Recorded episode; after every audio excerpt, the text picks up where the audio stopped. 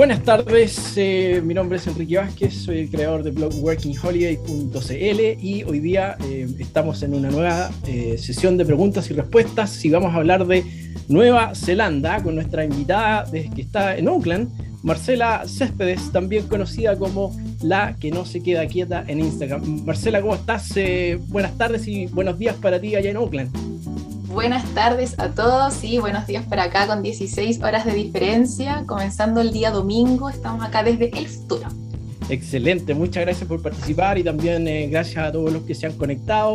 Y eh, bueno, vamos a comenzar con una introducción. Eh, Marcela nos va a contar un poquito de su historia en Nueva Zelanda y después vamos a dar paso a responder todas las preguntas que ustedes nos enviaron a través del formulario de eh, inscripción. Em, luego de eso también vamos a ir mirando lo que puedan ustedes querer preguntar a través del, del chat. Así que adelante Marcela, cuéntanos un poquito más de qué ha sido tu vida ahí en Auckland, en Nueva Zelanda. Hola chicas y chicos, ¿cómo están? Bueno, Marcela es mi nombre, tengo 31 años, llegué en el 2019 eh, a Nueva Zelanda. Eh, obtuve justamente también ese año la Working Holiday, la última antes de la pandemia, y acá he trabajado en diferentes cosas. Fui nani, eh, au pair, me vivía con una familia kiwi, trabajé en una imprenta, trabajé limpiando y mi último trabajo, que es donde obtuve también mi visa de trabajo posteriormente de la Working Holiday, es de chef soy pastry chef y ahora también soy manager de un café en Oakland. Así que eso es básicamente lo que he estado haciendo en estos últimos años. Eh, bueno, mi vida cambió un montón con esta visa. La verdad es que les recomiendo, pero a todas y a todos que intenten eh, obtenerla. De verdad que no solamente por el tema de la plata, que muchos siempre preguntan, ay, ¿cuánto voy a ganar? Sino que también por un tema cultural, lo que podemos aprender de idioma, lo que podemos aprender de las personas. De verdad que es una re buena experiencia. Así es que por favor no dejen de vivirla. Eh, recordando sí que esta, eh, la Working Holiday de Nueva Zelanda es hasta los 35 años, una de las poquititas que tenemos eh, disponibles hasta un poquito más mayores. Excelente, excelente. Em, oye, em, y bueno, ¿cómo, ¿cómo fue este periodo de pandemia ahí en Nueva Zelanda? Uf, fue intenso porque la verdad es que no, no teníamos como obviamente, eh, no está, nadie estaba preparado para esta pandemia, pero la verdad es que pudo haber sido mucho peor. La verdad es que nosotros recibimos acá beneficios del gobierno solamente por estar trabajando, así es que recibimos como, yo recibí casi el 80% de mi sueldo durante toda la pandemia, así es que muy agradecida. Eh, la verdad es que siento que fue como el mejor lugar en el que podría haber estado para vivir la pandemia a pesar obviamente de que las medidas han sido tremendamente estrictas. Fuimos de los países como empezamos muy, muy temprano la, cuarentena, por lo tanto también terminamos un poco antes. Eh, pero sí también hemos estado, claro, recién, imagínense que recién el primero de agosto, o sea, en unos días más, recién ahí va a estar completamente abierta la frontera de Nueva Zelanda, entonces ha sido bien estricto, pero la verdad es que bastante vivible. Oye, Marcela, eh, como tú nos contaste, tú llegaste a Nueva Zelanda con una visa de turista, ¿no es cierto? Así es. Y, en ese minuto era tu, tu, tu, Esto te lo pregunto que mucha gente a veces no alcanza a postular o no obtiene la visa y se van de turista. Eh, algunos se van antes, ¿cierto? Queriendo postular allá. Eh, cuéntanos, ¿cuál era tu plan inicial? ¿Tú saliste de acá queriendo, o sea, queriendo postular como, como turista una vez que estabas allá? No, para nada. Ya, tú fuiste a estudiar. No, para nada. No, no, mira, la verdad es que yo venía de turista, como en mis vacaciones del trabajo, dije, bueno, tengo que certificar mi inglés, me voy a ir a Nueva Zelanda, porque quería irme lo más lejos que pudiera de Chile. Y como que ya había vivido antes en Estados Unidos, entonces dije, bueno, ya Estados Unidos, Canadá, ya fui, entonces me voy para otro lado. Y la verdad es que yo de verdad tenía eh, como intenciones claras de ser turista, o sea, nunca pensé quedarme. Venía con una maleta chica, venía por cinco semanas y venía justamente a estudiar, que es posible estudiar eh, menos de tres meses sin necesidad de visa de, de, estudio, perdón.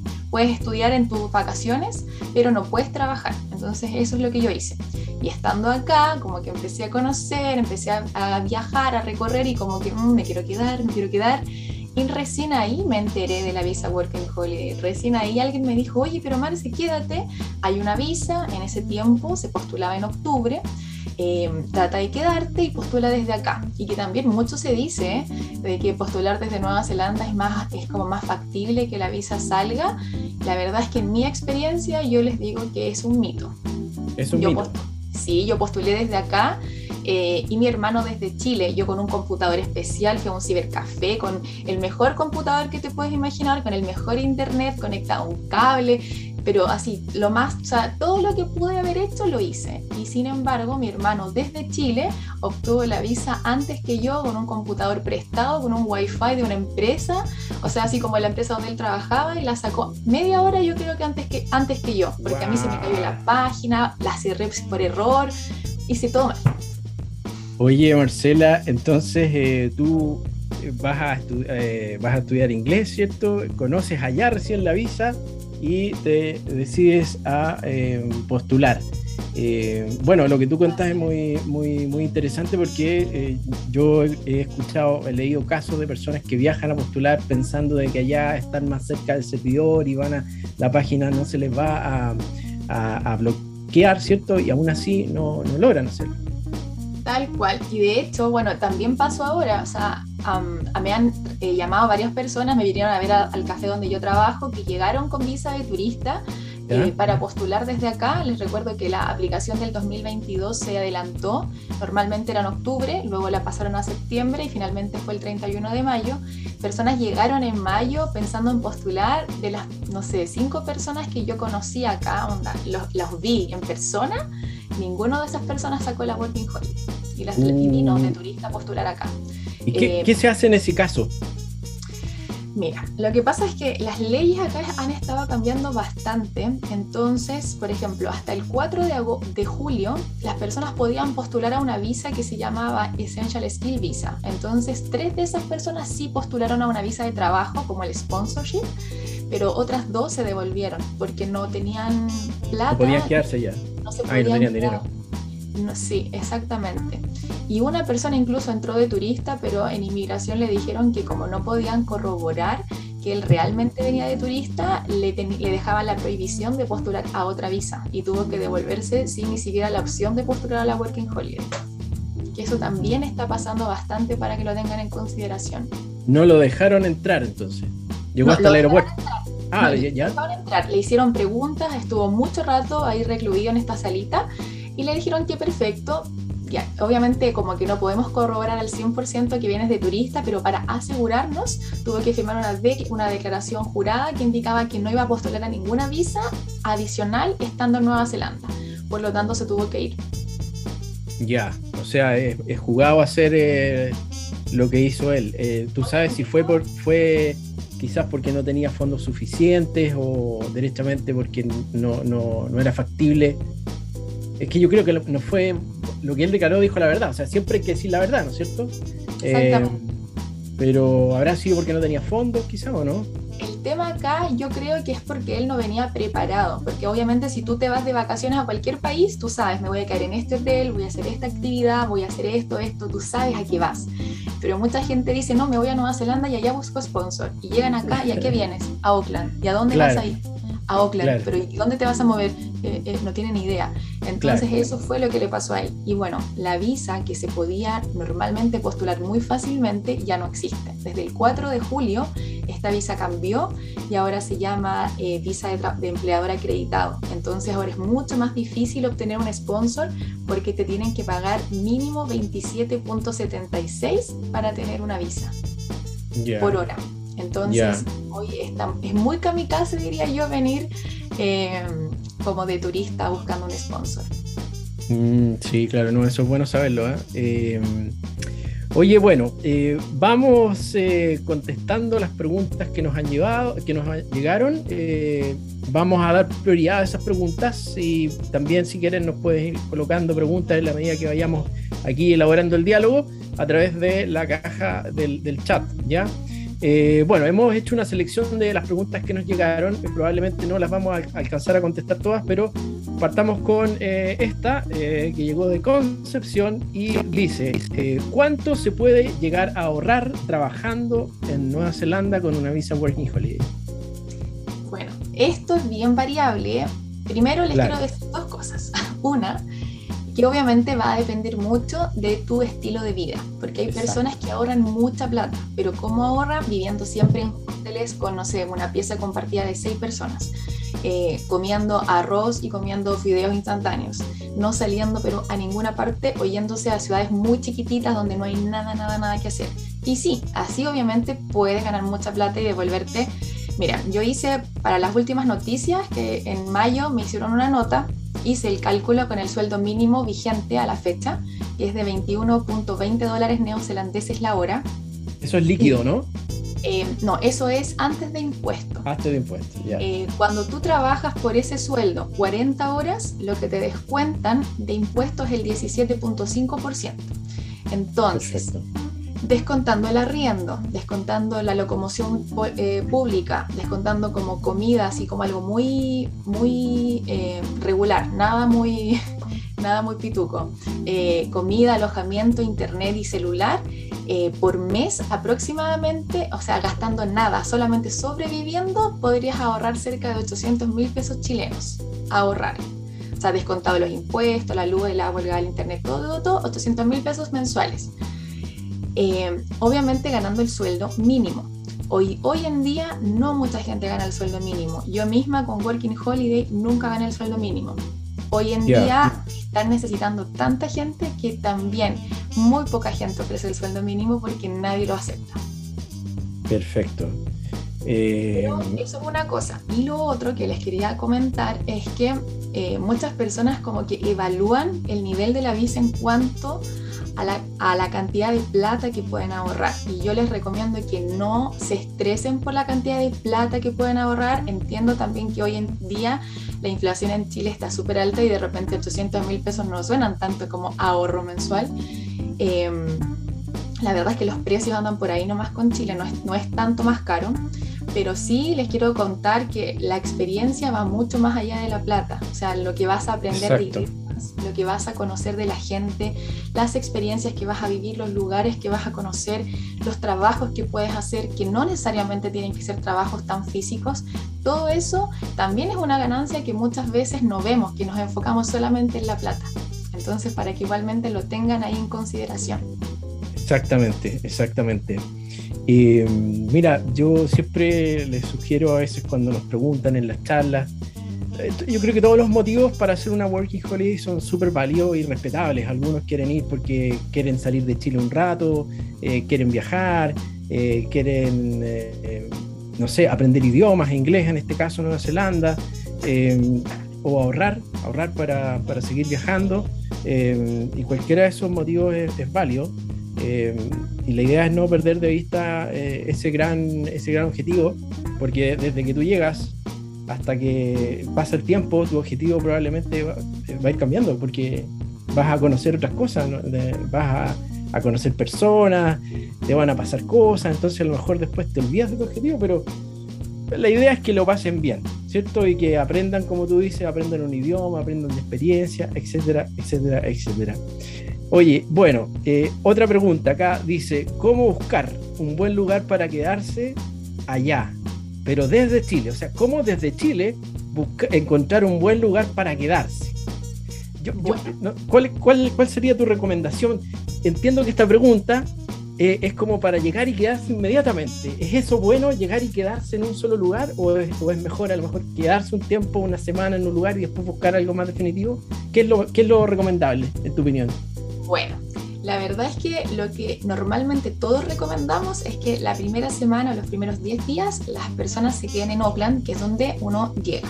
¿Por qué? Porque obviamente uno llega cansado, el jet lag, quiere dormir, etc. Y también porque en Oakland es mucho más fácil moverse y hacer todos los trámites. Porque les recuerdo, Nueva Zelanda es un país muy chico, eh, son solo 5 millones de personas. Entonces pasa que en ciudades más pequeñas de repente para ir a un banco tienes que ir en auto y muchas veces tú recién llegado no tienes auto. Eh, o tienes que ocupar licencia de conducir, que normalmente no tienes traducida de inmediato. Por lo tanto, siempre recomendamos como que te quedes una semana, hagas todos tus trámites y luego ya te vayas moviendo. Ahora, ¿cómo elijo un lugar para quedarme? Yo personalmente me quedé en un hostel, creo que es la mejor opción. ¿Por qué? Porque puedes, por ejemplo, por Booking, tú puedes eh, revisar qué rating tiene el lugar, cuáles son las opiniones del lugar, eh, más allá de las fotos, porque algo muy común acá es que la gente toma la foto de la pieza, del lugar, del departamento, el día que lo compró. Y cuando tú lo vas a visitar es completamente distinto. Yo siempre digo, tú no arriendas un departamento, no arriendas una pieza hasta que lo vayas a ver. En cambio, un hostel, tú estás constantemente leyendo personas que se quedaron ayer, que se fueron hoy día, está mucho más actualizado.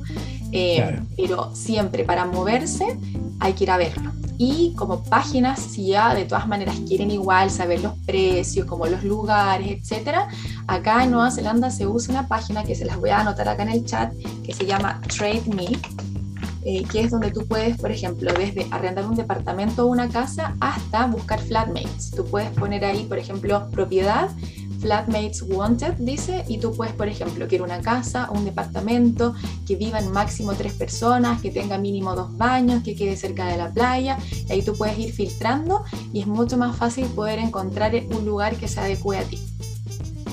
Perfecto, perfecto. Sí, claro, también porque eh, si el hostel no te gusta, al otro día te puedes ir a otro hostel. En cambio, una, una, una casa, un, un, departamento, no te van a arrendar por días, a no ser que sea un Airbnb, ¿cierto? Exactamente, que es mucho más caro. Eso es lo otro también, que acá la renta se paga por semana y cuando tú te cambias a, una, vivir con una persona, a un departamento, siempre te piden algo que se llama bond que es como la especie de mes de garantía, pero acá es la semana de garantía. Entonces lo más normal es que te pidan tres o cuatro semanas de bond, o sea, tres, cuatro semanas por adelantado. Y obviamente uno recién llegado no tiene tanta plata para... Recuerden que lo más caro de Nueva Zelanda es el arriendo. Entonces uno no tiene mucha plata para poder pagar cuatro semanas por adelantado. Exacto, exacto. Em, mira, si me permites agregar algo, yo creo que también es importante como tú dijiste, eh, hay trámites que se tienen que hacer al llegar, ¿cierto? Nueva Zelanda eh, tiene muchos pueblitos donde se puede trabajar, pero son, eh, son lugares pequeños que en su, en su, en su, digamos, radio de 10, 15 kilómetros pueden haber trabajos también. Entonces, claro, si tienes que ir al pueblo, no vas a tener auto, va a ser una tragedia, ¿ya? Lo otro que yo creo que es importante, yo creo que cuando uno llega no, no sabe dónde está parado y te puede demorar un mes en saber dónde estás parado, en términos de saber eh, qué, qué, puedo hacer, ¿cierto? Dónde comprar alimentos, eh, dónde, busco, dónde va a estar mi trabajo, ¿no es cierto? Y dónde eventualmente me voy a ir a divertir. Entonces, todo ese tema eh, hay que conciliarlo y ahí, después de un tiempo, busquen un lugar más definitivo que, que les permita moverse eh, al menor costo. ¿ya? Porque Nueva Zelanda, ¿a qué hora el, transporte público hasta qué hora funciona? ¿En Auckland? Bueno, en Auckland depende del, sector, porque por ejemplo alrededor del centro eh, tienes de repente hasta las 11 de la noche, medianoche, todavía tienes em, locomoción. Pero por ejemplo para donde yo vivo, el otro día, un día martes, 9 de la noche, no tenía más buses, tuve que tomar un Uber. 9 de la noche, no había más buses. Y también me pasaba, yo antes vivía en una zona que se llama North Shore, que es como cruzando el puente, porque eh, Oakland hacia el norte tiene un puente. Eh, y claro, después de las 9 de la noche no hay más buses y tampoco puedes cruzar el puente caminando porque no es caminable. Yo no tengo licencia de conducir, siempre he utilizado transporte público y por lo mismo no me he movido de Oakland porque hay muchas ciudades donde el transporte público no funciona. Claro, le de transporte público, eh, un bus, ¿cierto? Porque no, hay, no hay otro. Y después están los taxis y los Uber. Claro, igual importante contarles chicas y chicos que Nueva Zelanda tiene tres eh, como transporte público en tres áreas, o sea, perdón, son tres diferentes tipos de transporte público, en este caso se considera el tren como transporte público, que le dicen metro, pero no es subterráneo como el de Chile, solo hay una o dos estaciones subterráneas. Eh, luego tenemos los buses y también acá el ferry es parte del transporte público. No todos, sí, hay por ejemplo los, buses, los ferries a Waiheke, que es una isla, o Rangitoto, esos sí son, se pagan aparte. Pero hay muchas zonas como Devonport, como Beach Heaven, que se llega en ferry y vale lo mismo. Tú pasas con tu tarjetita, pues incluso, por ejemplo, te vienes en ferry desde ahí hasta el centro, desde el centro tomas un bus, después si quieres combinas a un tren y si es dentro de las mismas dos horas, eh, cobran lo mismo. Igual que en Chile, haces ahí tu, tu mm, transbordo. Exactamente. Ya, sigamos con eh, las eh, preguntas. voy a voy a modificar un poco esta pregunta eh, que dice relación con el inglés. ¿Ya? Eh, ¿Con qué nivel de inglés es recomendable llegar a Nueva Zelanda? Una pregunta amplia. ¿Qué, qué en tu experiencia, cuál, cuál sería tu consejo? Muchas personas me escribieron de las preguntas justamente como el inglés. ¿Qué hago si no Miren, la verdad es que Nueva Zelanda es un país que está acostumbradísimo a recibir personas que no hablan inglés. Acá ustedes van a ver especialmente en las ciudades grandes que no sabes si estás en Nueva Zelanda, estás en Asia, estás en África, no lo sabes porque hay una mezcla de gente, nadie habla inglés perfecto y entonces incluso los bancos están preparados para que tú vayas y tengas que estar hablando por Google Traductor eh, o Translator. Entonces la gente es muy, eh, es muy amigable en ese sentido, por lo tanto no es difícil si tu inglés no es tan bueno, no es difícil tener una buena vida. Ahora, si bien el inglés no es un requisito para ir a Nueva Zelanda, te va a abrir muchas más puertas, porque sí obviamente vas a poder encontrar un mejor trabajo, vas a poder ganar más plata eh, y también otra cosa importante es que vas a poder entender tu contrato de trabajo. Muchas personas ni siquiera se fijan en eso. Acá no es normal que obviamente los contratos sean falsos y ese tipo de cosas, pero es importante saber, por ejemplo, cuántas semanas tienes que dar de aviso antes de ir, de qué pasa si un día te cancelan un turno a última hora. Todo ese tipo de cosas es importante saberlas, por lo tanto, yo siempre recomiendo por último prepararse un poquitito, saber lo mínimo antes de llegar. Pero si no sabes nada, o sea, no sabes decir ni hola, aún así eh, puedes sobrevivir y aprender en el camino. O sea, mi hermano lo hizo así con su Working Holiday y hoy día ya habla inglés. Así es que también de repente es un, puede ser como una especie de inmersión obligada y vas a terminar hablando inglés después de un año. Sí, yo creo, yo creo que para las personas que, mira, eh, cuanto mejor sea tu nivel de inglés, más oportunidades vas a tener en todos los aspectos. Aspecto cultural, como tú mencionaste, social, eh, laboral. Entonces, para los que no tengan un inglés muy bueno, o crean que tienen un buen inglés, porque otra cosa que pasa, hay personas que creen que hablan inglés y llegan a Nueva Zelanda y no entienden nada. Tal cual, o sea, imagínate que yo venía a certificar mi inglés. Entonces yo venía, ay no, yo solo voy a certificar mi inglés. Y bajo de la avión y quedé, ¿qué? Porque además también el inglés de Nueva Zelanda siempre dicen que, bueno, Nueva Zelanda y Australia es equivalente al español de Chile, que hablan súper distinto, hablan muy rápido, tienen mucho slang, muchas palabras como típicas, y entonces de verdad que a ti te, te crían, te enseñan que te van a decir hello, how are you, y llegas a un lugar donde, donde te dicen hey ya, y tú quedas, ¿qué me dijo? Sí, entonces eh, en ese caso yo creo que el primer trabajo que tienen las personas es mejorar su inglés. Ahora, em, ¿cuál es tu consejo para alguien que a lo mejor eh, sabía inglés, eh, pudo estudiar un poco o algunos que no estudiaron nunca? ¿Es bueno ir a una escuela de inglés? ¿Qué consejo das tú? ¿Es bueno hacer eso o estudiar solo? ¿O qué hacer para poder ir mejorando día a día el idioma? Bueno, hoy yo creo con el tema de Zoom y de las clases virtuales que uno puede tomar, yo las súper recomiendo un poquitito antes de llegar, sí o sí, es una buena alternativa al menos para tener algo como una idea general. Eh, y lo otro también, muy recomendado, cuando tú tienes Working Holiday puedes estudiar también inglés y te sale más barato que si tú vinieras con visa de estudiante. Y el motivo es que cuando tú vienes con visa de estudiante, obviamente la escuela te cobra, te pega el palo, por decirlo de alguna manera, porque sabe que tú necesitas visa para trabajar también. En cambio, cuando tú ya vienes con Working Holiday, tú no necesitas que te den visa. Por lo tanto, los cursos son más baratos. Y entonces también en 2019, cuando yo estuve con mi Working Holiday, muchos de mis amigos que llegaron hicieron tres meses o dos meses, por ejemplo, de escuela de inglés y luego ya se fueron moviendo de ciudad. Ya, perfecto, perfecto. ¿Tú no, ¿Tú no fuiste a escuela de, inglés? Yo fui, pero solamente fui cinco semanas como en mi periodo de vacaciones y ah, cuando ya me decidí quedar ya no, no me daba la plata porque, bueno, que aprovecho ahí de, contar porque también preguntaban em, acá en el chat que yo llegué en mayo y la postulación era en octubre, que cómo me quedé tanto, porque claro, la visa de turista es de tres meses. Exacto. La visa Wyver, yo como chilena puedo llegar y entrar, me van a dar tres meses. Pero si yo me quiero quedar, puedo hacerlo y tengo que aplicar a una visa de turista y ahí tengo que hacer la aplicación, pagar el fee de visa de turista, explicar por qué me quiero quedar, mostrar que tengo plata y todo eso. Entonces yo en mayo hice una postulación de visa de turista hasta octubre. Perfecto. Ahí lo, principal es, corrígeme si me equivoco, tener los fondos. Eh, ¿Cuánto más o menos por mes hay que tener? Ahora lo están, eh, lo han ido modificando, pero normalmente son como 1.200 dólares neozelandeses por... Por cada mes que yo... Claro, por cada mes que te quedas, a menos que te hagan un documento de algún amigo que dice que te vas a quedar con él o con ella, o que se van a hacer cargo de tus gastos, como una carta de invitación.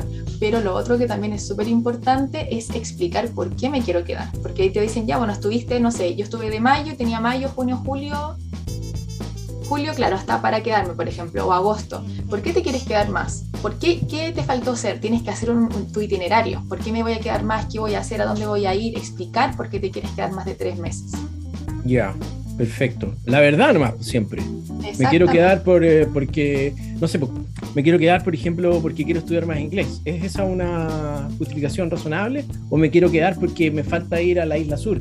Eh, ¿Qué cosas son factibles de, como argumento para poder postular a la extensión? Bueno, lo esencial, por ejemplo, yo llegué con visa de turista, que me daba tres meses, y luego extendí a otra visa de turista por otros tres meses. O sea, en total eran seis meses de turista. ¿Qué es lo que yo hice? Explicar. Miren, yo la verdad es que los primeros, el primer mes y algo estuve estudiando en mis vacaciones, pero no viajé, no recorrí lo suficiente, quedé con ganas, esta es mi plata. Y lo otro que yo creo que a mí me ayudó es que yo antes ya había estado más de tres meses en otros países viviendo o recorriendo. Entonces pude poner, yo siempre hago, pues obviamente ahí, yo siempre hago esto, o sea, siempre me quedo más de tres meses porque me gusta vivir la cultura local.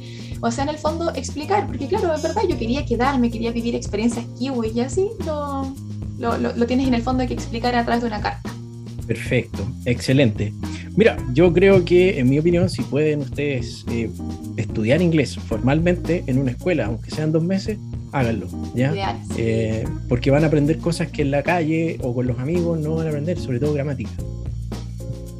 Es muy, muy cierto. Y lo otro también es que la, comodidad acá es muy fácil de, de, tomarla y no soltarla, que es juntarse con mucha gente que habla español. Y pasa mucho, sobre todo con la gente que luego se va al monte, a Momanganui o a Tepuque a hacer la, la season de kiwis. todo el mundo se va de Oakland a seguir la temporada de los kiwis, que es bien larga. ¿Y qué pasa? Que ahí están todos los chicos de Argentina, de Chile, eh, chicos de Uruguay y nadie habla inglés. Y entonces pasa mucho. Hoy día mismo yo veo amigas que han estado desde el 2019 en el monte y que no hablan inglés. Claro, están todo el tiempo en un entorno latino eh, donde no hay que esforzarse mucho para poder comunicarse. Eh, sí, yo creo que es también una buena recomendación, hacer un esfuerzo de poder eh, aislarse del español, porque mm, no van a mejorar el inglés y, y aprovechen el tiempo en un país donde se habla otro idioma y aprendan ojalá ese idioma, porque quizás después nunca más en la vida van a estar tan expuestos a ese idioma como, como lo estuvieron cuando vivieron ahí. Yo conozco montones de casos también de personas que van a, otros países a hacer working holiday y termina el año y no, no aprendieron nada. es que es muy fácil, es muy fácil dejarse llevar. Yo les recomiendo de repente quizás si van a trabajar con gente que habla español, vivir con gente que habla inglés o viceversa. Claro, y eso de juntarse con los amigos chilenos y hablar en inglés tampoco funciona. Uno trata, pero no. ya, siguiente pregunta.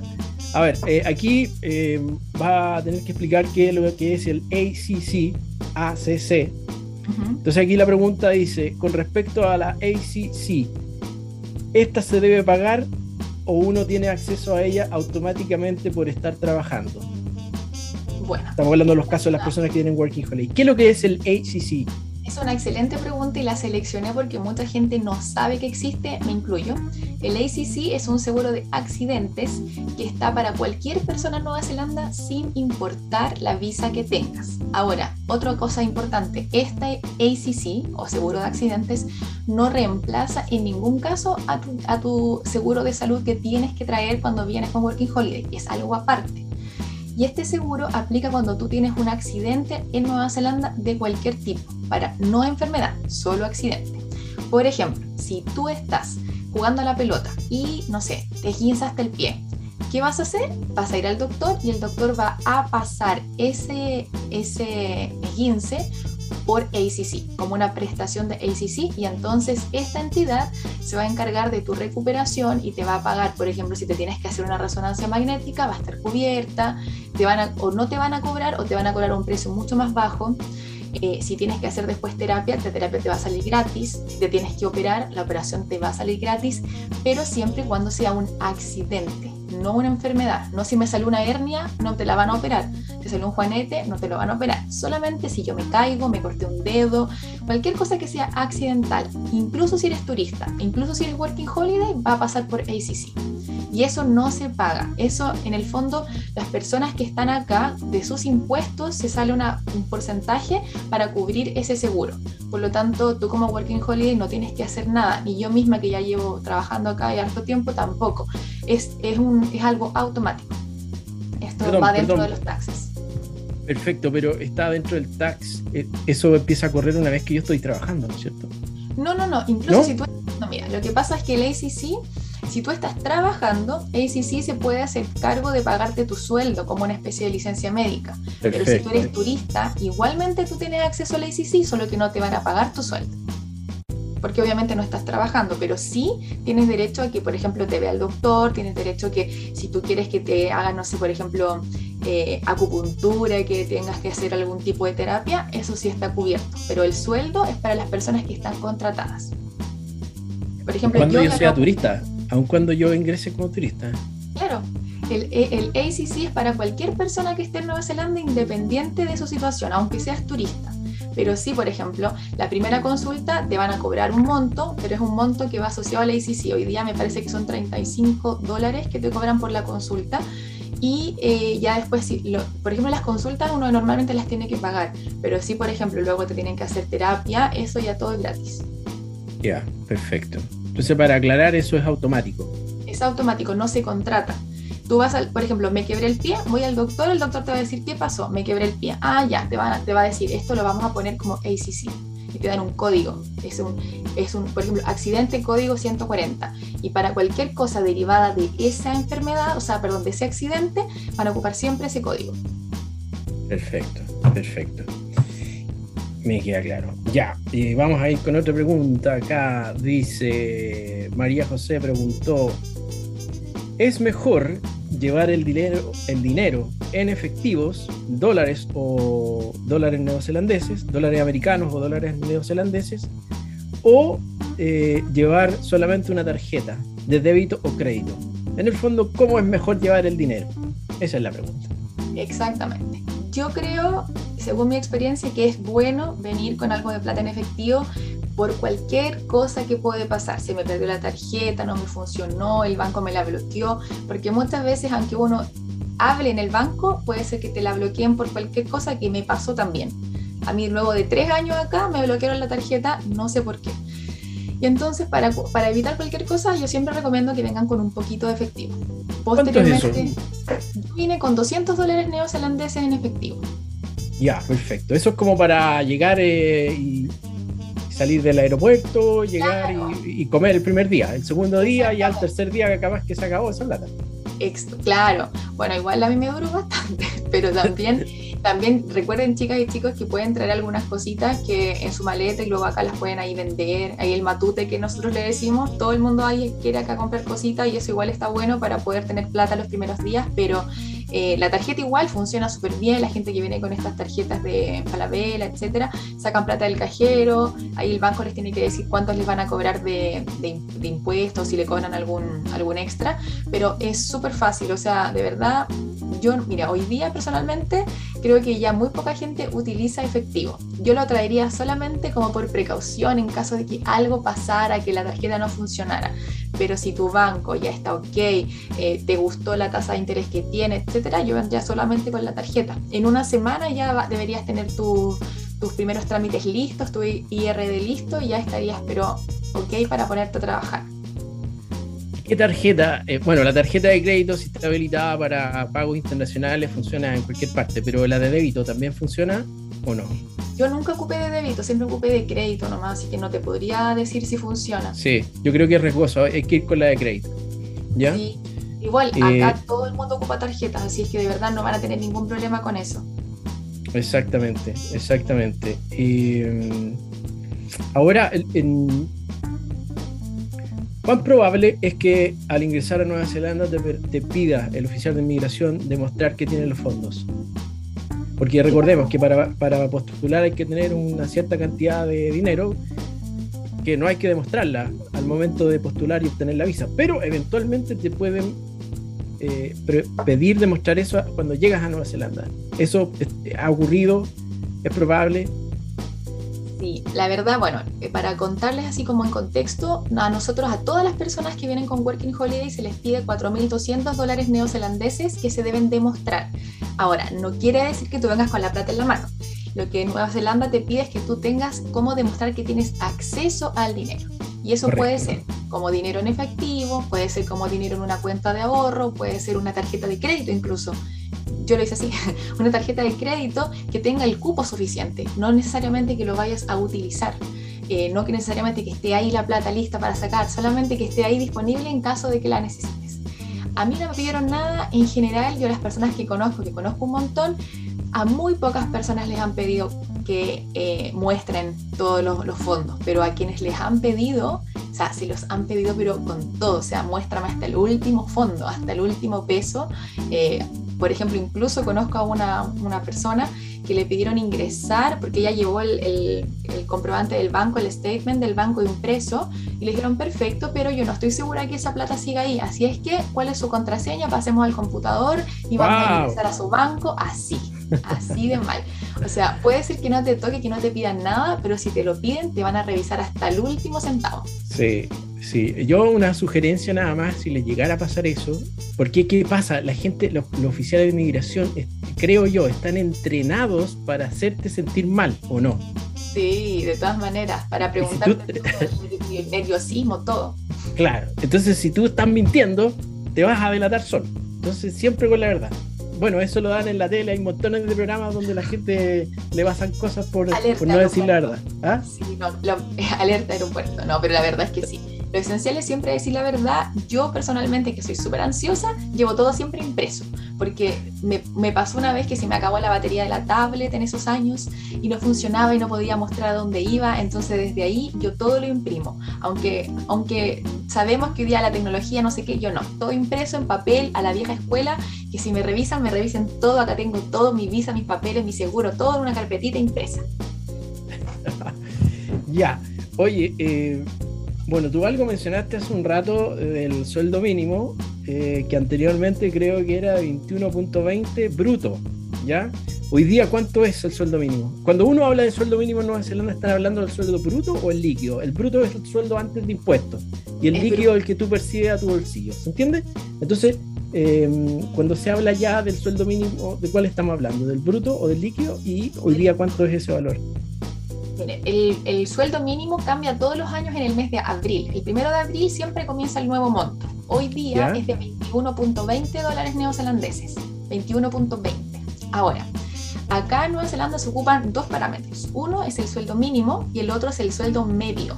Que el sueldo medio en el fondo es como el que la mayoría de las personas debería ganar o gana. Entonces, para el sueldo mínimo, 21.20 es lo mínimo que me pueden pagar para hacer cualquier rol. No me pueden pagar menos que eso. Y lo otro, que es el sueldo medio, se utiliza para cuando yo ya me quiero quedar, para que yo tenga una, visa de trabajo. Hoy día te piden que ganes el sueldo medio o más, que es 27.76. Ya, pero eso es, una referencia solamente. No, no, no. O sea, ese es un número que sí o sí se respeta. O sea, si tú, ah, por ejemplo, un empleador te dice, te pago 25 por hora, no puedes obtener visa. Hoy ya no se puede. 27.76 o no tienes visa. 27.76, perdón, y estamos hablando siempre del bruto, valores brutos. Eso es bruto, sí. Y lo, el otro es el sueldo mínimo. O sea, si alguien a ti te dice, te pago 19 para que limpies, eso es ilegal. No te pueden pagar menos de 21.20.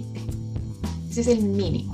Perfecto, 21.20 menos el 17.5% de impuesto, eso quedaría líquido, eh, si no me equivoco, 17.49 eh, dólares líquidos. Ay, no lo sé. Sé, por ejemplo, por semana. Por semana eh, tú lo que vas a percibir en tu mano, ya descontado el impuesto, si trabajaste 40 horas, no más, porque recuerda que entre más ganas, también más te descuentan. O sea, trabajando 40 horas por el sueldo mínimo, vas a ganar 699 dólares, o sea, 700. 700 dólares por semana vas a recibir en tu bolsillo como mínimo. Perfecto, ya. Y con eso vivo y pago todo. con eso pago todo y hasta te alcanza para ahorrar. Claro, si yo, si yo quiero salir todos los días a un restaurante a comer, ¿me alcanza o no me alcanza? Supongamos que yo no sé cocinar nada y tengo que comprar desayuno afuera, tengo que comprar almuerzo, tengo que comprarlo todo, no sé hacer nada, ni, ni mi cama. ¿ah? Entonces... el sueldo mínimo yo creo que no. La verdad es que el sueldo mínimo alcanza bien cuando tú eres una persona sola o sea, me refiero a que no tienes hijos ni familia, pero por ejemplo, si alguien se viene con la familia y, por ejemplo, y quiere ganar el sueldo mínimo, no le va a alcanzar, o sea... No le alcanza.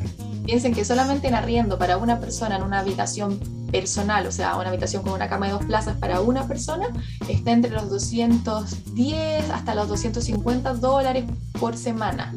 Entonces ya pagando esos 250, ya te quedas eh, con como con 450 dólares, algo así, eh, para, para comprar, no sé, eh, comida, pagar el internet. Recuerden que acá todo se paga por semana.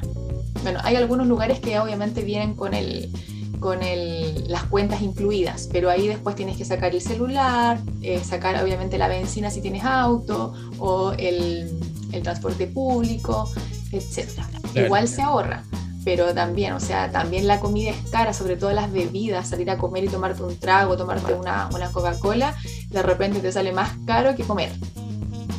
Claro, y lo mejor es, cocinar en la casa. Sí, o salir una vez a la semana, salir a carretear, nadie te dice que no salgas, pero el carrete acá, la fiesta es cara.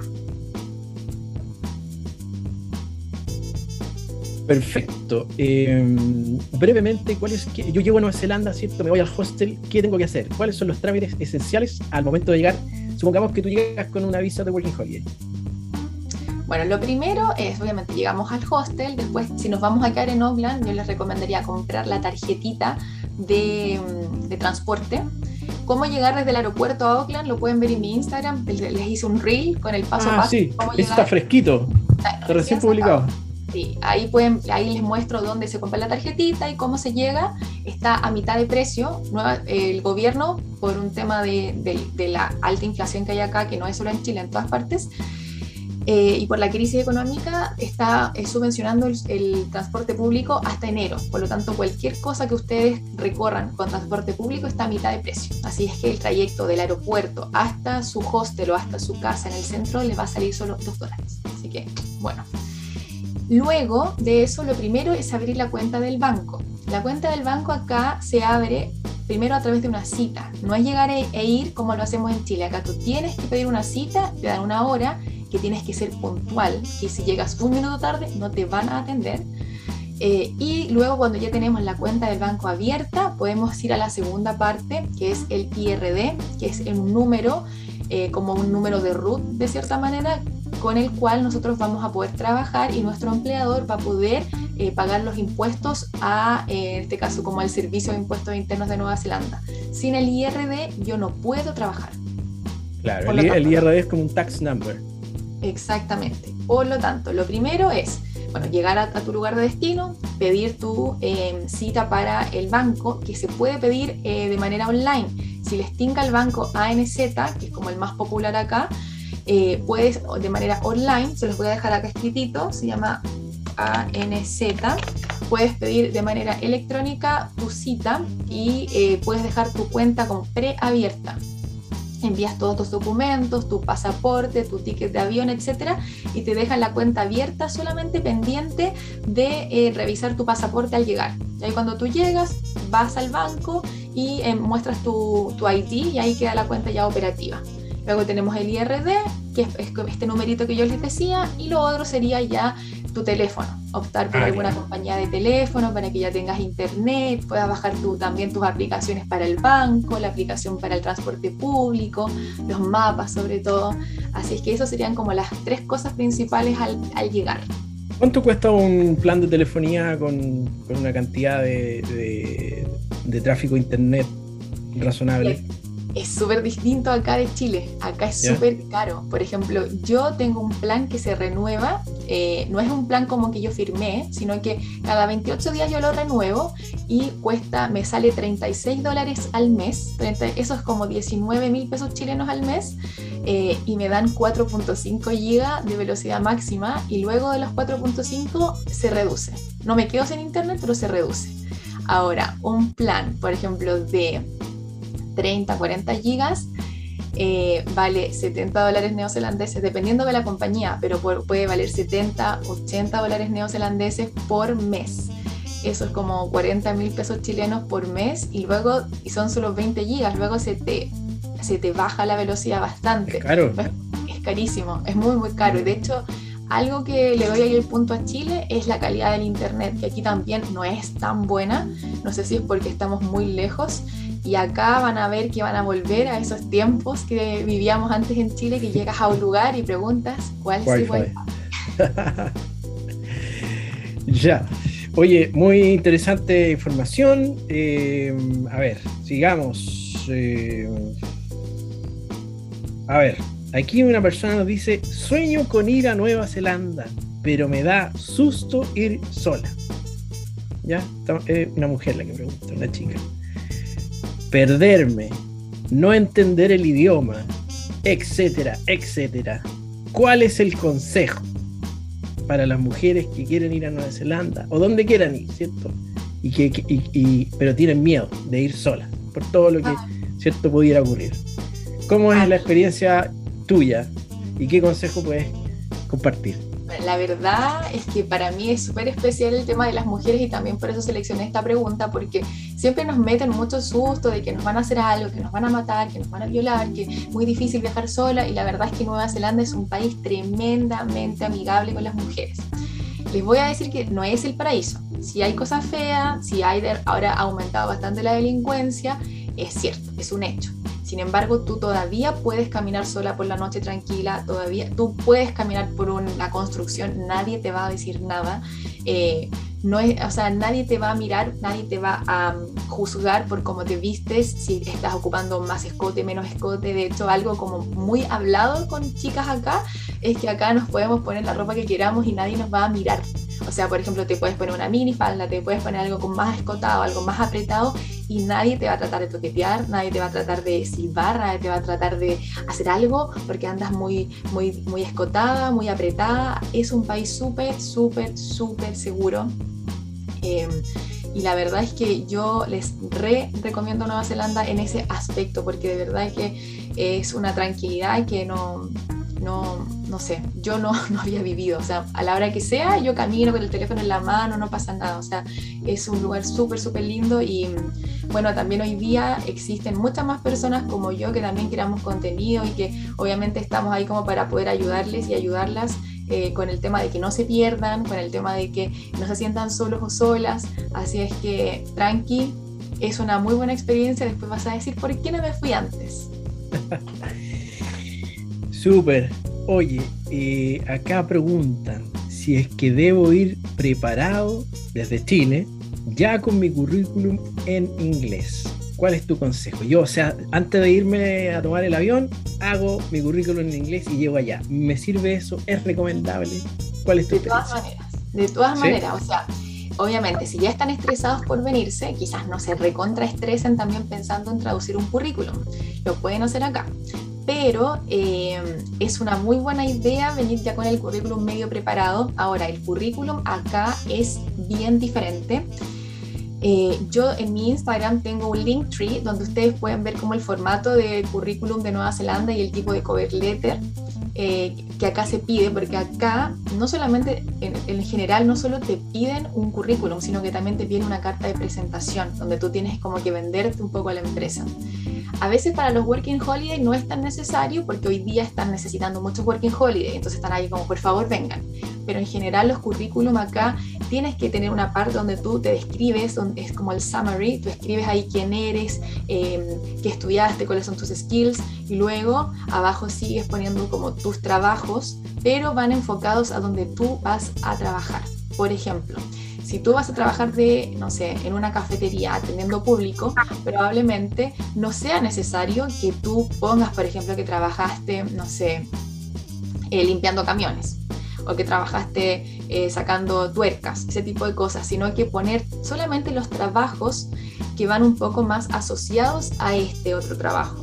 Y el currículum acá se utiliza de que sea ojalá máximo una hoja, porque la gente los mira y los vota, los mira y los vota. Entonces, la idea es que sea solamente una página para un currículum de Working Holiday. Ya, obviamente acá, si tú después quieres un trabajo profesional, ahí va, es otra cosa, ahí nos vamos para otra área. Pero para un currículum de Working Holiday, solamente poner las labores que hiciste en Chile, que fueron como relevantes o que se asocian un poco como con lo que vas a hacer acá o lo, en lo que quieres trabajar. Eh, y agregarle siempre una parte donde tú te describas como persona. Y también acá se usa mucho poner tus intereses al final del trabajo, perdón, del currículum lo encuentro muy raro, pero es así, poner tus intereses, porque a la gente también acá les importa saber si tú vas a hacer match con el resto de la compañía. Por ejemplo, me interesa leer, estoy, no sé, muy interesado en, no sé, escalar la vida autor, no sé qué. Ese tipo de cosas acá también van en tu currículum. Buena, buena, buena. Sí, yo creo que eh, también, ¿cierto? Como tú dijiste, hay un currículum para cada trabajo al que tú estás postulando, ¿no es cierto? Eh, adecúen el currículum, adecúen el currículum en el trabajo que están postulando y, si es relevante, eh, coloquen su experiencia laboral, profesional eventualmente en Chile. Si no es relevante, eh, no quizás valga no vale la pena. ¿ya? Y eso lo, Disculpa, les escribí ahí mi Instagram. Si ustedes ingresan, hay una partecita que dice Linktree y ahí abajito hay hartos recursos gratis. Entre ellos está cómo crear un currículum al estilo Kiwi y cómo crear una cover letter al estilo Kiwi para que lo puedan revisar y se pueden ir preparando desde ya. Eh, Marcela, quiero de esa misma pregunta eh, eh, hacer la siguiente. Dice, ¿sirve ir a Nueva Zelanda plan Working Holiday, ¿no es cierto? Con mi carrera de Chile, supongamos que sea una carrera técnica profesional eh, o eh, universitario, ¿ya? ¿Cuánto me aporta eso si es que yo voy eh, con Working Holiday a Nueva Zelanda y si es que es posible eventualmente ejercer mi carrera allá en Nueva Zelanda? Bueno, esto va a depender de la carrera que tú hayas estudiado no quiero sonar pesada, pero si tú eres doctor, enfermera, profesora o abogado, es muy difícil. O sea, te diría que casi que imposible, porque para ese tipo de trabajos, de partida vas a necesitar un inglés extremadamente alto que se mide con un IELTS. Tiene que ser IELTS 7 o superior, o sea, tienes que tener un excelente inglés. Y para todo lo que son carreras de salud, eh, va a ser necesario que te ingreses, por ejemplo, como a la especie de colegio de enfermeras y luego que te registres. Y todo eso es un proceso largo y súper caro. O sea, si tienes plata, el tiempo y el inglés, perfecto, lo puedes hacer y es, puede ser una inversión, porque en verdad necesitan mucho. Pero tienes que hacerlo. Y en general, las personas, en mi experiencia y que yo veo con Working Holiday, suelen ser personas que de repente no hablan tan bien inglés. Ahora, o no hablamos tan bien inglés, porque yo también llegué igual eh, para otras carreras como por ejemplo administración, negocio, ingeniería comercial, etcétera, bueno, la ingeniería comercial no existe acá, pero sí lo toman como una especie de bachelor en business y miren, así muy muy sinceramente, no es muy necesario que tú apostilles y que traigas tu, tu título apostillado. Si lo quieres hacer, súper. Pero acá en general eh, solamente como las empresas del gobierno te piden, por ejemplo, que tú certifiques tu carrera. ¿Y cómo se certifica? A través de una entidad que se llama NZQA. Se las voy a anotar acá.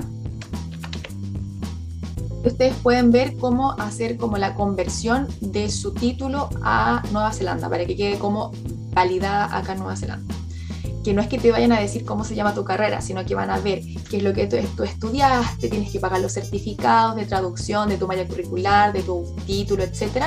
Ellos te dicen, tú correspondes a un título de nivel tanto. Acá los títulos van, o los estudios van desde, el 0 hasta el 10, siendo 0 el prekinder y siendo 10 un doctorado.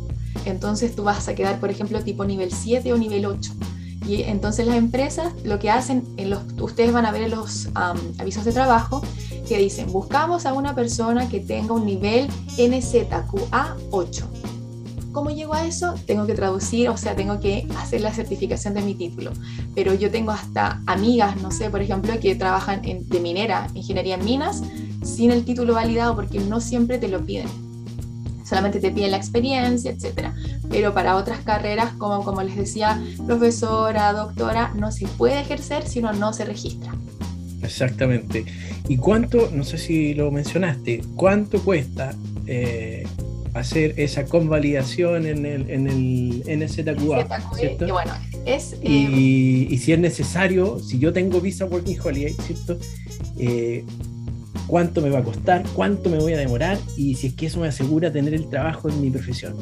¿Cuál es tu, la verdad es que el el trámite como tal, vale casi 500 dólares, pero eso no considera las traducciones que tienes que hacer. Tienes que traducir tu título, traducir, tu, eh, por ejemplo, tu traducir tu malla curricular, etcétera, lo que te vayan ahí pidiendo, eso se hace aparte. Entonces consideren al menos unos 600, 700 dólares neozelandeses, como 400 mil pesos chilenos más o menos. Y lo otro es que muchas personas ocupan la Working Holiday para venir a tratar de quitarse. Y ahí, está, súper. O sea, si yo quiero, no sé, por ejemplo, certificar mi eh, grado de ingeniería comercial porque quiero encontrar un trabajo donde yo me quiera quedar, quizás sea una buena opción, aunque probablemente no te lo pidan. O sea, yo lo que haría sería preguntar a mi empresa, primero, si es que hay opción de sponsor, porque hay muchas empresas que no dan sponsor. Imagínate, tú haces todo este trámite, pagas toda esta plata, te das lo mejor de ti seis meses y luego te dicen, chao, no damos sponsor, que es muy usual. Entonces, yo no creo que sea realmente necesario cuando yo soy working holiday, porque además también para estos, para que tú, por ejemplo, puedas ejercer de ingeniero, de arquitecto, etcétera, tu nivel de inglés tiene que ser muy alto. Ahora, si tienes un inglés muy alto, puede ser una buena opción. Pero si tu inglés es medio, yo creo que no es tan necesario, o al menos, no sé, quizás hacerlo un poco más adelante cuando ya vayas mejorando un poco el inglés. Exactamente, sí, yo creo que lo mejor es probar, eh, nunca perder de vista quizá el objetivo eh, y probar, pero probar un tiempo prudente, porque si tú, eh, siempre uso este ejemplo porque son los que más preguntan, los ingenieros comerciales, si tú quieres ir a trabajar a un banco en Nueva Zelanda, en la mesa de dinero, tengas o no experiencia en eso, tu nivel de inglés tiene que ser casi como un nativo, ¿no es cierto, Marcela? Casi como un nativo, ¿ya? Eh, y tú puedes llegar a Nueva Zelanda y buscar todos los días ese trabajo y probablemente no lo vas a encontrar y van a pasar dos, tres, cuatro, cinco, seis meses y vas a haber perdido tiempo muy valioso buscando el trabajo de tus sueños con una visa de un año que puede parecer mucho, pero no es, porque eh, las empresas cuando buscan profesionales calificados pagan, pagan e invierten en eso. Entonces no lo van a hacer por alguien que además tienen que sponsorear. Tú dijiste recién que a veces las empresas no lo hacen porque tienen que pagar, tienen que hacer trámites. Entonces no, no. hoy que están, es mucho más caro poder sponsorear a alguien porque hoy día no, antes podías ganar 21 dólares y no pasaba nada, te daban una visa más chica, pero ahora no, ahora es 27.76 o nada. Ni siquiera yo, que yo soy manager de un café, gano 27.76. Entonces está medio difícil. Exacto. Entonces, eh, no pierdan mucho tiempo en buscar ese gran trabajo que quizá no está en Nueva Zelanda, eh, probablemente está en Chile, eh, pero, pero hagan el esfuerzo, si es, posible. Hay historias, ¿no es cierto? Tú contaste, yo creo que tú te referías a... la Dani. Daniela, Dani Colors, ¿cómo se llama? Sí, que trabaja en minería, sí. Bueno, y lo otro también importante es que acá los sueños también cambian. Una vez se dice, ya, yo voy, yo dije, yo voy a llegar a ser ingeniera, yo no, nunca más, yo soy chef de profesión, pero yo dije, yo acá cuelgo los botines de chef, nunca más regalé todo, nunca más me meto una cocina. Y terminé acá tres años en un café, siendo manager, siendo chef, o sea, todo cambia. Acá a veces uno dice, no, yo acá vengo a ser ingeniero, y terminas trabajando y siendo lo más feliz, haciendo algo totalmente distinto, cuidando niños, no sé, hay un montón de otras cosas, de trabajos que uno no sabe que existen y acá la vida es muy distinta también. Uno vive una vida un poco más lenta, eh, se trabaja en menos horas, entonces también uno está en Chile acostumbrado a trabajar pa, pa, pa, pa, pa, pa, y llegas acá y es como, amigo, relájate. Y hay gente que termina siendo mucho más feliz haciendo trabajos o oficios que en Chile jamás hubiese hecho y acá los sueños cambian mucho. Exactamente, porque la experiencia te va dando a conocer otras cosas, ¿o no? Probablemente eso te pasó a ti. Uy, a un montón de personas, o sea, tengo una amiga que es enfermera y se quería mucho devolver porque acá trabajaba cocinando arepas. Y decía, no, me quiero ir, me quiero ir. Y bueno, se fue a Chile y ahora me dice, Marce, no sabía lo feliz que yo era haciendo arepas. O sea, estoy... Y gana lo mismo, o sea, lo mismo de enfermera en la UCI, en una conocida clínica de la capital, que lo que ganaba acá haciendo arepas de 7 de la mañana a 5 de la tarde. Es que, es que probablemente la felicidad que ella da como argumento no está en las arepas, está en otra cosa, ¿o no? Claro, está en salir a las Está en la vida misma. Está en, está en estar más relajada, está en que ella cocinaba y hablaba con los clientes y en que vivía, a lo mejor no iba a vivir toda la vida haciendo arepas, pero me decía, extraño tanto esa sensación de calma, de tranquilidad, de que obviamente la vida de otra persona no depende de mí. Y ah, así a, muchos nos pasa, a muchos nos pasa que terminamos haciendo cosas diferentes. Oye, eh, a ver, se nos, nos, apremia el tiempo. Em, ¿Qué pasa con las mascotas? Supongamos que yo tengo una mascota, obtengo la visa, puedo ir con mi mascota, es recomendable, la vida Working Holiday es compatible con una mascotita. ¿Cuál es tu experiencia? No, no, chicas y chicos. la verdad es que, miren, yo sé que el tema de las mascotas me lo preguntan un montón también a mí yo sé que hoy día nosotros en Chile tenemos mucho el concepto de que uno puede viajar con una mascota en el avión, pero acá en Nueva Zelanda no existe. Eso de, por ejemplo, de que él es mi animal de soporte emocional, acá no existe. Por lo tanto, cuando tú quieres venirte con una mascota a Nueva Zelanda, tú tienes que hacer una exportación de un animal. Y lo primero es que no todas las razas pueden venir. Ya, por ejemplo, los perros de nariz chata, como los boxers, los pitbull, no pueden venir eh, y también incluso si son mezclas, por ejemplo, ah, mi perrito es quilto, pero el papá era boxer, o el abuelito era boxer, tiene la nariz media chatita, no lo van a dejar venir. Em, lo otro también es que em, acá las casas en general no son aptas para perros, te dicen, o sea, te arriendo mi casa, pero no es pet friendly. Es muy común eso que tú no encuentres domicilio donde te dejen tener un perrito. Y además, como esto es una exportación de un animal, también obviamente hay que ponerle las vacunas, tener todo al día, que el perrito tenga una edad donde pueda soportar el viaje. Y lo otro es que también se paga a una entidad que hace todo este trámite y al final el perrito tiene que hacer 10 días de cuarentena. En esos 10 días tú no los ves. A veces te dejan hacer visitas, pero la verdad es que es un proceso sumamente estresante para las personas como para el humano, también como para el perrito eh, también el perro en el avión no va a venir en el, en el asiento, va a venir en bodega. Entonces es un proceso largo, es caro. Yo personalmente te diría, si tú ya te vas a quedar, o sea, tienes tu visa de trabajo, sabes dónde vas a vivir, tienes tu casa establecida, perfecto. Ahí sí, quizás te lo puedes traer. Yo misma estoy pensando en, traerme a mi perrito, pero si tú vas a venir con Working Holiday, te vas a gastar lo que vas a ganar en tu Working Holiday solamente en traerte a tu perrito. Entonces es súper difícil. Es caro. Es carísimo y además también porque la gente de Working Holiday se está moviendo constantemente y entonces no hay muchos lugares donde te permitan tener un animal. Sí, eh, eh, yo creo como a mí me gustan las mascotas eh, y creo que no es adecuado llevarlas, mucho el estrés te va a costar, aparte de todos los costos que son altos, te va a costar mucho encontrar un lugar para vivir. Y como tú dices, te estás cambiando habitualmente. Eh, porque puedes llegar a una ciudad y no te gustó el trabajo y te vas a otra. Y andar con tu mascota y dejarlo en la casa, no, yo creo que no es eh, lo mejor si, si quieres que tu mascota esté bien, es que quede acá con, no sé, con alguien. No, además también acá el tema de las mascotas es súper fuerte. O sea, las personas acá no suelen dejar a los perros en la casa, o sea, a ese nivel. Eh, acá es muy común que tú a tu perro, a tu gato, si tú vas a estar ocho horas fuera de la casa, tú lo llevas al daycare, lo llevas al... Lo llevas ¿Una guardería? A guardería de animales. Y lo otro es que acá los controles veterinarios son carísimos, entonces tú tienes que tener pet insurance para que en caso de que tu perro tu gatito tenga alguna herida o algo, te lo cubran, porque es muy, muy caro. O sea, tu gatito, no sé, peleó con otro gato, 600 dólares de una solamente para que le pongan un punto. Uy, bueno, eh, Marcela, hemos llegado al final, vamos a, llegar hasta acá con las preguntas. Yo te agradezco mucho tu tiempo, gracias a todos los que se conectaron. No sé si quieres decir eh, algunas palabras antes de, dar por terminada esta sesión de preguntas y respuestas, Marcela. Ay, sí, bueno, primero darte las gracias por la invitación, también gracias a todas y a todos quienes se conectaron. Obviamente quedan un montón de preguntas en el aire. Uno siempre quisiera poder responder todo, pero bueno, ahí nos pueden seguir hablando por interno. Eh, yo estoy en Instagram como la que no se queda quieta, me pueden preguntar, ahí les puedo responder algunas otras preguntas de repente un poco más específicas.